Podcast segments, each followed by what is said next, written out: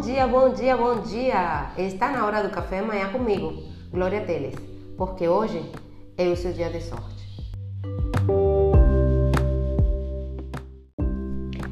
E hoje eu acordei com sorte porque estou meio que com uma gripe querendo me pegar.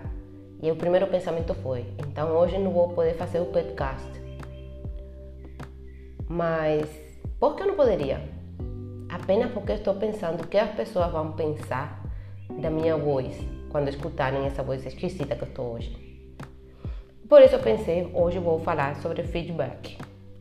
Nós temos uma grande dificuldade para aceitar o feedback.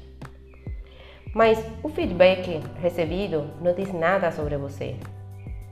Pela impossibilidade de torná-lo impessoal, o feedback fala mais sobre quem o dá do que sobre quem o recebe.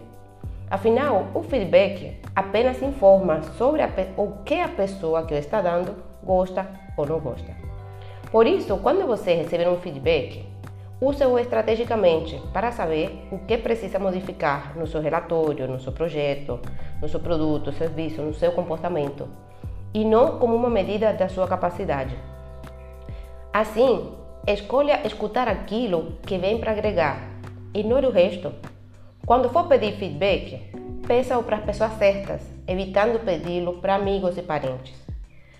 Procure especialistas na área que você precisa de ajuda, alguém que já teve essa experiência.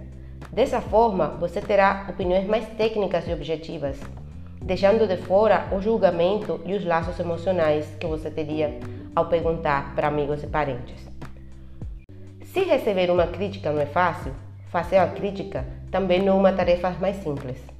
Lembre-se de que feedback não é uma queixa, não é uma bronca, não é um conselho, nem mesmo uma lição de moral.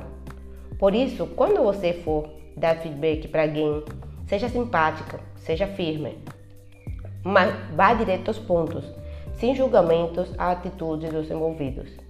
Também é preciso que o feedback seja específico.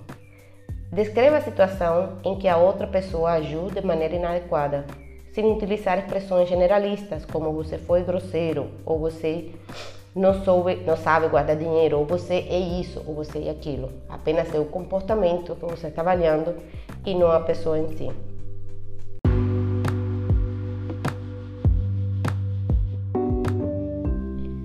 Por isso a reflexão de hoje vem em dois, duas partes. Primeiro, Sempre que você receber uma crítica, escolha escutar aquilo que vem para agregar, ignore o resto. E quando você precisar fazer uma crítica para uma pessoa, use a regra de ouro: elogiar em público e criticar no privado. E o dia para começar a viver em paz com um feedback negativo é hoje, porque hoje é o seu dia de sorte e o meu também porque eu faço minha sorte e você também faz a sua.